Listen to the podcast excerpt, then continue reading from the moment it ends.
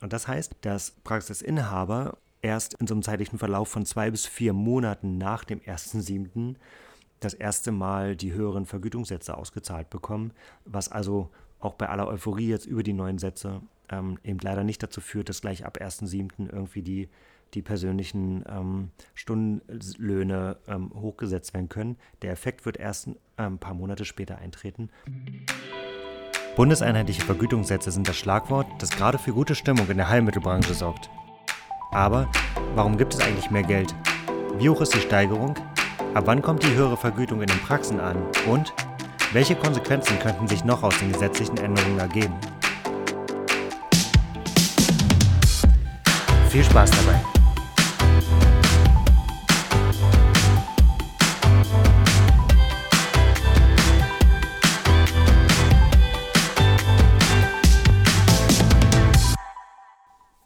Guten Morgen, Gino. Guten Morgen, Jan. Wir sitzen heute hier an einem Samstagmorgen so ein bisschen zerknirscht am Laptop, nachdem wir uns gestern persönlich getroffen haben, um den Podcast aufzunehmen, der uns beiden sehr wichtig war, nämlich ähm, den Podcast zum, zu den Preiserhöhungen, die, die jetzt aktuell ähm, ja, viel diskutiert werden in den sozialen Medien. Aber haben den Podcast gestern auch aufgenommen, haben nur leider einen, einen ziemlich dämlichen Fehler gemacht beim Speichern, sodass wir gestern Abend äh, die Folge nicht schneiden konnten, sondern unseren Samstagvormittag umräumen mussten, um jetzt zumindest per Videokonferenz noch zusammenzukommen. Ähm, ziemlich blöd. Ja, aber deswegen würde ich sagen, halten wir das Ganze heute knapper als sonst und würden uns wirklich mit fünf Fragen mal beschäftigen zu dem TSVG. Und äh, da würde ich von vornherein gleich mit der ersten Frage einsteigen. Warum gibt es eigentlich mehr Geld? Ja, warum gibt es mehr Geld? Die Aufmerksamkeit, und das kann man an der Stelle tatsächlich dann auch mal kurz durchblicken lassen, die Aufmerksamkeit auf die Situation in der Therapeutenlandschaft ist einfach in den letzten Monaten tatsächlich ziemlich groß gewesen.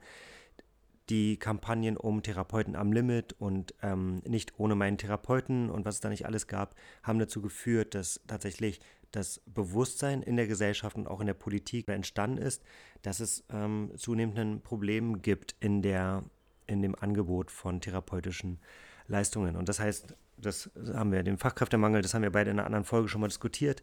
Da ist eine, eine, Aufmerksamkeit entstanden und auch die missliche wirtschaftliche Lage für Therapeuten und eben auch Praxisinhaber ist viel diskutiert worden. Und das führt dazu, dass ähm, es in einem, in einem neuen Gesetz, das vor einer Weile schon verabschiedet wurde, ähm, eben auch eine ähm, re relevante Regelung drin ist, die die Vergütung der heilmitteltherapeutischen Leistungen betrifft. Und das hat natürlich die Aufmerksamkeit und vor allem das Bewusstsein auch erweitert, ähm, dass wirklich über die Notlage, die sehr groß auch geherrscht hat, ähm, sich erstmal darüber bewusst geworden ist, von Seiten der Politik, Gesellschaft, Patienten und uns Therapeuten auch selber. Dann ist natürlich aber interessant, wie viel Geld gibt es denn mehr und sind alle davon gleichermaßen betroffen?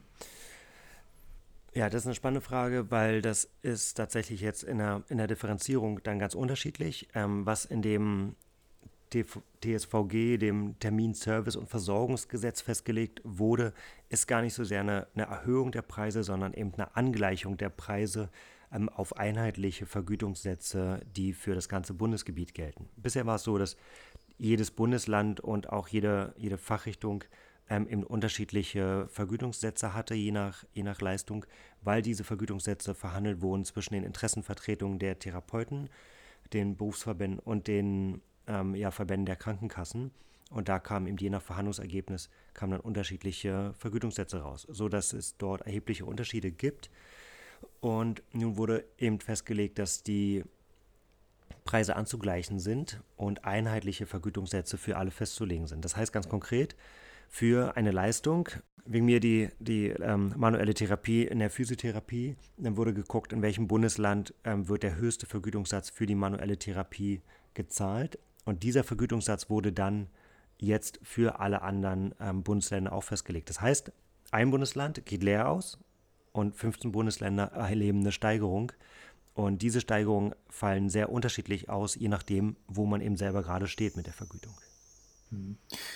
Heißt ja eigentlich im, im Konkreten aber, dass Therapeuten, die schon vorher einen hohen Vergütungssatz gehabt haben, wenn du so möchtest, eigentlich leer ausgehen. Das ist korrekt und das macht tatsächlich eine Diskussion auf, die wir jetzt hier wahrscheinlich nicht führen können, insbesondere in unserem Kurzformat heute, ähm, nämlich die Diskussion ähm, um, wo, um Kosten, die man wohnortbezogen hat, ne? ob eben in Baden-Württemberg und Bayern die, die Lebensunterhaltskosten höher sind als in Berlin und darum das gerechtfertigt ist, dass dort ähm, andere Preise für eine manuelle Therapie gezahlt werden als in Berlin. Das sind Diskussionen, die wir, die wir jetzt mal überspringen, aber in der Tat ist es so, dass die Bundesländer, die ohnehin schon ähm, gute Vergütungssätze hatten, an der Stelle leer ausgehen. Und ab wann können jetzt wirklich die Therapeuten und Therapeutinnen mit mehr Geld rechnen? Ja, da gibt es ähm, so ein paar Dinge, die, die mich jetzt in der Rolle des Praxisinhabers dann beschäftigen. Auf der einen Seite ist es so, dass tatsächlich jeder, jeder Praxisinhaber für sich einmal kalkulieren muss, was heißt das dann eigentlich für, für uns ganz konkret. Ähm, in unserem Fall ist es so, dass wir machen ja Logopädie, Ergotherapie und Physiotherapie und wir müssen für, für das Leistungsspektrum, das wir haben und für, für die Anzahl der der, der speziellen Leistungen, die wir, die wir zum ersten Halbjahr erbracht haben, für die kalkulieren wir eben die, die zu erwartende Vergütungssteigerung jetzt, ähm, um mal abschätzen zu können, was tut sich dann mit unserem Umsatz, wie viel mehr Geld nehmen wir ein, um dann eben auch kalkulieren zu können, wie viel mehr Geld können wir dann noch äh, weitergeben an Therapeuten. Das ist der, der eine Aspekt, der fällt halt sehr unterschiedlich aus. Da haben wir gerade schon gesagt, das hängt von den, von den Bundesländern ab, aber es hängt eben auch von der Zusammensetzung der Fachrichtungen ab und eben auch innerhalb der Fachrichtung von der Zusammensetzung der, der konkreten Leistungen. Ne, das ist halt für eine Ergotherapie, die ausschließlich 30-minütige Handtherapien macht, ist das eine andere, ein anderer Effekt als bei einer Logopädie, die eben ähm, schwerpunktmäßig Kinder ähm, in 45-Minuten-Sitzungen behandelt. Ähm, das sind zwei Effekte, die, die man einfach für sich als Praxis kalkulieren muss. Das ist der eine Aspekt. Und der zweite Aspekt ist tatsächlich, dass auch ja spannend ist, wenn man dann mal so im Detail guckt, ab wann werden dann diese Vergütungssätze wirklich gezahlt. Mm, mein Stand ist, dass äh, die neuen Vergütungssätze erst gelten für alle Verordnungen, die nach dem 1.7. ausgestellt werden. Eine andere Version hätte auch sein können, dass man zum Beispiel, das wäre für uns jetzt sehr praktisch gewesen, dass man alle Verordnungen, die nach dem 1.7. beendet werden und die nach dem 1.7. abgerechnet werden, dass da schon die neuen Vergütungssätze abgerechnet werden können. Das wäre schön für uns gewesen. Ein Mittelwerk, Mittelweg wäre gewesen, dass wir jeden Termin, der nach dem 1.7. stattfindet, schon mit dem neuen Vergütungssatz vergütet bekommen. Aber nein, es ist eben, es gilt erst für die Leistungen, die wir erbringen, auf Verordnungen, die nach dem 1.7. ausgestellt werden. Und das heißt, dass Praxisinhaber erst in so einer, in so einer, in so einem zeitlichen Verlauf von zwei bis vier Monaten nach dem 1.7. das erste Mal die höheren Vergütungssätze ausgezahlt bekommen, was also auch bei aller Euphorie jetzt über die neuen Sätze ähm, eben leider nicht dazu führt, dass gleich ab 1.7. irgendwie die die persönlichen ähm, Stundenlöhne ähm, hochgesetzt werden können. Der Effekt wird erst ein ähm, paar Monate später eintreten, weil die Verordnungen, die jetzt ausgestellt werden, natürlich erstmal abgearbeitet und dann in die Abrechnung gebracht werden müssen. Hm. Okay, das ist nochmal wichtig zu wissen. Das heißt, ich kann jetzt nicht zum 1.7. zu dir hingehen und sagen, hör zu, Vergütungssätze wurden erhöht, ähm, ich kann mit mehr Gehalt rechnen. Aber unterm Schnitt denke ich, dass es jetzt auf zwei, drei weitere Monate nicht unbedingt ankommt. Trotzdem nochmal aus der therapeutischen Rolle heraus, kann ich mich jetzt und die Kollegen, können wir uns jetzt zurücklehnen und sagen, es ist alles gut, so wie es ist?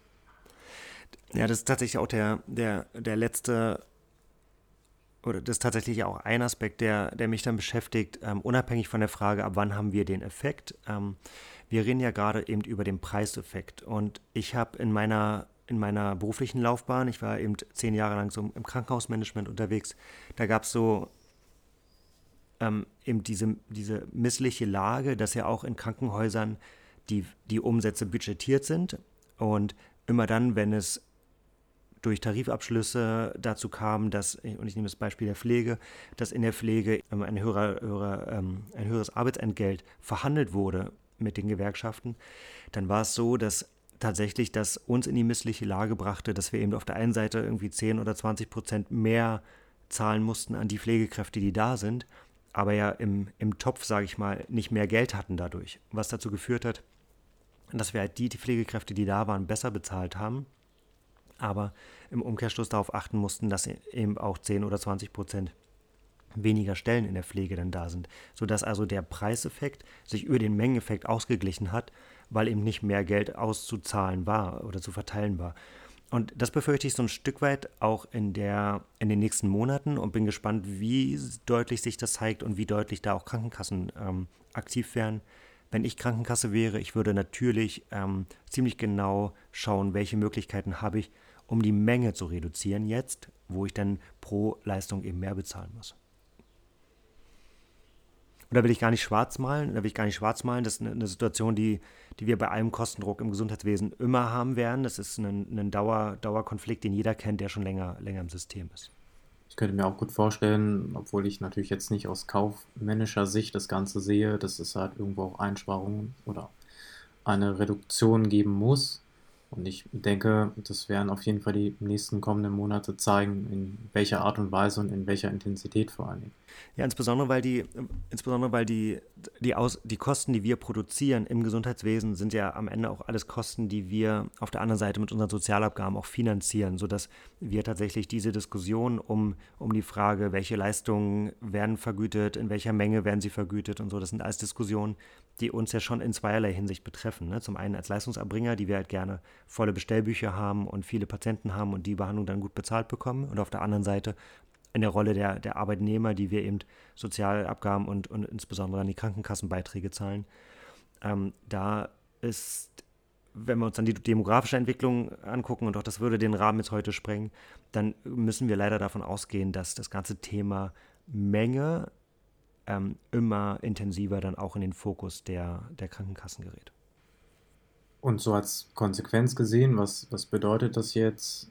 Also es werden mit sicherlich, mit Sicherheit Konsequenzen auf uns zukommen. Was heißt das konkret für die Therapeuten und vor allen Dingen auch für die Praxisinhaber?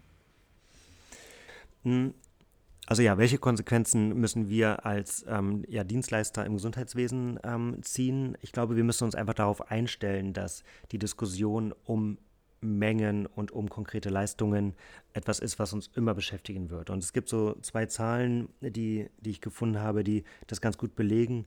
Es ist tatsächlich so, dass im Vergleich zu 2016 in 2018 ähm, deutlich, also weniger Verordnungen ausgestellt wurden je 1000 Einwohner. Und das finde ich ganz spannend. 531 ähm, Verordnungen je 1000 Einwohner waren das in 2016 und in 2018 waren es dann 21 weniger, nämlich nur 510 Verordnungen. Dann würde man sagen, ja, da merkt man ja, dass die Kassen ähm, nehmen die Ärzte in die Pflicht, kommen mit Regressforderungen und Regressandrohungen ähm, um die Ecke. Ähm, ja, sieht man hier und im Kontrast dazu ist es aber so, dass die Krankenkassen ähm, im 2018 102.000 Euro ausgegeben haben, je 1000 Versicherte, und das in 2016 ähm, eben 92.000 Euro waren. Und wenn wir uns vor Augen führen, wir haben eben konkret 20 Verordnungen weniger je 1000 Einwohner, haben aber im Umkehrschluss 10.000 Euro mehr Kosten je 1000 Einwohner. Und ähm, das macht die, die, ja, die Zwangslage ähm, deutlich in der sich dann auch Krankenkassen befinden. Und das ist dann eben auch, und die Konsequenzen davon werden wir alle spüren. Das heißt, ähm, darauf werden wir uns einrichten. Und wenn ich mir noch eine, noch eine weitere Zahl erlauben darf, die Diskussion wurde schon ein bisschen konkreter dann aufgemacht im, im Barmer Heil- und Hilfsmittelreport aus dem letzten Jahr. Da ähm, wurde dann auch die, da wurden regionale Unterschiede diskutiert. Ne? Auch da werden wir wieder sehen, dass sich das eben ähm, von Bundesland zu Bundesland unterschiedlich auswirkt. Und Ganz konkret ist es so, dass eben in der Physiotherapie in Bremen als Beispiel 54 Euro je Versicherten ausgegeben werden. In Berlin sind es hingegen 89 Euro. Ja, in der Ergotherapie ganz schnell. In Bremen sind es 9 Euro je Versicherten und in Sachsen sind es 19 Euro je Versicherten. Und die Fragen, die daran anschließen, sind Fragen, wo, wo vielleicht jetzt jeder eine persönliche Meinung hat, aber die gilt es halt einfach zu untersuchen. Ne? Sind jetzt die Bremer unterversorgt oder sind die Berliner überversorgt? Ähm, das sind Fragen, mit denen wir uns auseinandersetzen werden und darauf sollten sich Praxisinhaber ähm, einstellen. Das sagt natürlich auch den werdenden Trend, dass wir immer mehr in die Pflicht genommen werden, wirklich auch Fakten und, und Werte auf den Tisch zu legen. Also das bedeutet auch, unsere Therapie glaubhaft darstellen zu können. Ne?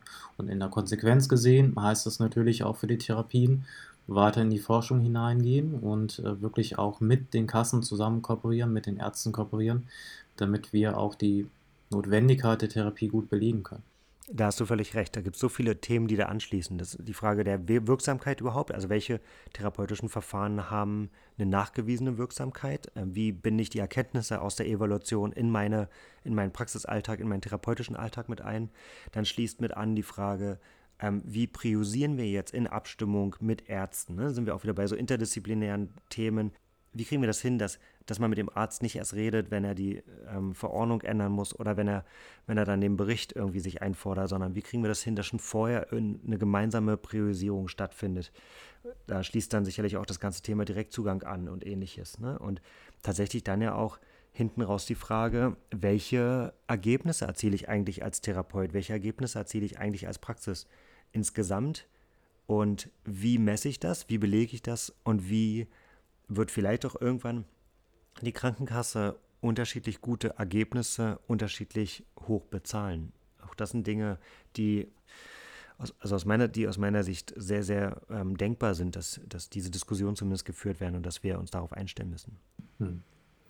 Und als aus äh, therapeutischer Sicht würde ich wirklich ergänzen, sich jetzt nicht halt zurücklehnen und abwarten, was eigentlich passiert, sondern sich wirklich gedanklich mit diesen Prozessen schon mal auseinanderzusetzen und je Praxis, je Team ähm, sich wirklich mal darüber klar zu machen, wie können wir beweisbar und vor allen Dingen auch belegbar unsere Therapie darstellen, damit wir erst gar nicht zu dem Schritt kommen, dass die Kassen auf uns zukommen und sagen, okay, wir möchten das jetzt sofort haben, sondern wir müssen wirklich aktiv mit in diesen Entwicklungsprozess hineingehen und ähm, damit wir halt wirklich auch mitbestimmen dürfen und erst gar nicht wieder in diese passive Rolle überhaupt hineinkommen. Weil jetzt haben wir die Aufmerksamkeit, gesellschaftlich, politisch und die Chance, die Zeit sollten wir jetzt wirklich nutzen. Da hast du völlig recht. Handel oder du wirst behandelt. Ähm, macht, Sinn, macht Sinn zu versuchen, so wie es jetzt ja mit Therapeuten am Limit gut, ge, gut funktioniert hat. Es macht wirklich Sinn, ähm, möglichst aktiv zu versuchen, diese Prozesse mitzugestalten, ähm, um da nicht gestaltet zu werden. Ähm, ein anderer Aspekt kommt mir dann noch in den Sinn. Das eine ist natürlich so die ganze, der ganze Austausch mit den Krankenkassen für die Frage, wie setzen wir die Ressourcen, die wir dann in der, im Heilmittelbudget haben, ähm, gezielt und, und äh, mit guten Ergebnissen um. Das andere ist aber auch, was passiert eigentlich mit all den Patienten, die jetzt keine Verordnung mehr bekommen, weil der Arzt Sorge hat vor Regressen der Krankenkassen. Da glaube ich, wird das Bewusstsein ähm, sich verändern bei, bei Versicherten, bei, bei unseren Patienten. Und ich glaube, dass das ganze Thema Eigenverantwortung etwas ist, in dem langsam, aber eben immer Schritt für Schritt ähm, auch so die, die Kultur sich verändern wird, sodass wir uns auch als ähm, ja, Professionelle im Gesundheitswesen uns darauf einstellen müssen, eigentlich unsere, unsere Mentalität zu verändern, ne? nämlich wirklich eine, eine, auch zu überlegen, wie können wir Dienstleistungen anbieten, die ähm, rund um die Akutbehandlung sich andocken. Ne? Da geht es ums ganze Thema Prävention und dann geht es auch ums ganze Thema eher so Nachhaltigkeit der Therapie. Also wie kann ich eigentlich überhaupt jetzt auch schon Angebote schaffen, dass Patienten gar nicht erst in die missliche Lage kommen, wegen Rückenschmerzen zu mir zu kommen? Oder was kann ich tun, dass wenn sie dann einmal bei mir waren und eine Schmerz und Schmerzfreiheit und Bewegungsfreiheit wiederhergestellt ist, dass sie dann eben auch viel für sich oder das Richtige für sich tun, um eben nicht wiederkommen zu müssen. Und das sind so Dinge, da ähm, bin ich dann auch ähm, optimistisch, dass wir uns sehr verändern werden auf, auf, einen, auf, auf unsere Kunden, dann wirklich Kunden, ne, in, in, mit einer Dienstleistung, bei denen wir dann auch Preise selber definieren müssen. Und das bringt ganz andere Herausforderungen mit sich, als halt über die Verbände oder Kassen zu schimpfen, weil einen Preis zu definieren und dann den gegenüber dem Patienten zu einem Kunden zu kommunizieren und den dann auch zu rechtfertigen durch, eine, durch einen guten Mehrwert, eine gute Dienstleistung. Das sind ähm, Dinge, die ja viel mehr in so eine, in so eine Dienstleistungsschiene dann reinrutschen als in eine reine therapeutische Behandlung. Also das Umdenken muss stattfinden von vielerlei Hinsicht, aber denke ich schon, würde ich behaupten, dass die Therapeuten doch mal ab und zu gedanklich in die kaufmännische Rolle rutschen sollten aber auch von, von Seiten der Patienten, dass halt auch gute, effiziente Behandlung, die qualitativ wirklich hochwertig ist, dann auch mal was kosten darf. Korrekt. Den Podcast und auch die, die Frage, welche Konsequenzen hat das für Therapeuten und Praxen, ähm, können wir glaube ich, gut abschließen mit einem Kommentar, der mir bei Facebook aufgefallen ist, ähm, weil wir bei Facebook vorher schon mal versucht haben, so eine, so eine Gemütslage, ähm, ein paar Eindrücke zu sammeln, was denken Therapeuten ähm, über das Thema. Und ähm, der Kommentar kommt von Philipp Dedekind aus Erfurt und er fasst aus meiner Sicht perfekt zusammen, was Therapeuten und was Praxen jetzt als Hausaufgabe vorbereiten müssen, um dann eingestellt zu sein auf all das, was uns dann in der gesundheitspolitischen Diskussion so erwartet. Seht es als Chance für unsere Branche. Viele Patienten verstehen es und sind bereit, in ihre Gesundheit zu investieren. Der Selbstzahleranteil steigt monatlich, insofern Resultate und Nutzen der Anwendung für den Patienten ersichtlich und nachvollziehbar kommuniziert. Bitte hört auf, eure Lebenszeit damit zu verbringen, indem ihr euch über die Refinanzierungsmöglichkeiten eurer Behandlung Gedanken macht und wer es bezahlt. Euer Kunde ist euer Patient. Gebt alles in die Behandlung, was ihr habt an Kompetenz, Talent und Service. Werdet eine Marke. Das Thema Vergütung regelt sich dann von allein. Besser kann man es nicht zusammenfassen. Das ist wirklich auf den Punkt gebracht und dem ist eigentlich nichts mehr hinzuzufügen. Wir müssen nicht nur die nächsten Monate abwarten, sondern versuchen wirklich aktiv mit in diese Prozesse hineinzugehen. Gino, das waren fünf schnelle Fragen zum Terminservice- und Versorgungsgesetz und insbesondere zu dem Aspekt der bundeseinheitlichen Vergütungssätze, die für die meisten Therapeuten ähm, zu einer Vergütungssteigerung führen. Aus der Not geboren, weil wir gestern den Podcast äh, nicht gespeichert haben. Jetzt in einer ganz kurzen Version. Ähm, bin gespannt, wie das ankommt. Ähm, wir freuen uns immer über Feedback, sowohl zu der Folge inhaltlich als auch gerne zu dem Format. Ähm, die der schnelle Quickie ähm, zu dem inhaltlichen Thema hat mir ganz gut gefallen. Bin ich gespannt, wie das ankommt. Ich bin auch sehr gespannt und ja, schreibt uns eure Kommentare unter info at praxenderzukunft.de, Praxen der Zukunft zusammengeschrieben. Wir sind sehr gespannt auf eure Meinung. Herzlichen Dank, Gino, auch an dich. Ich danke dir, Jan. Jetzt wünsche ich dir einen schönen Samstag. Dir auch, mein Lieber. Bis bald. Bis bald.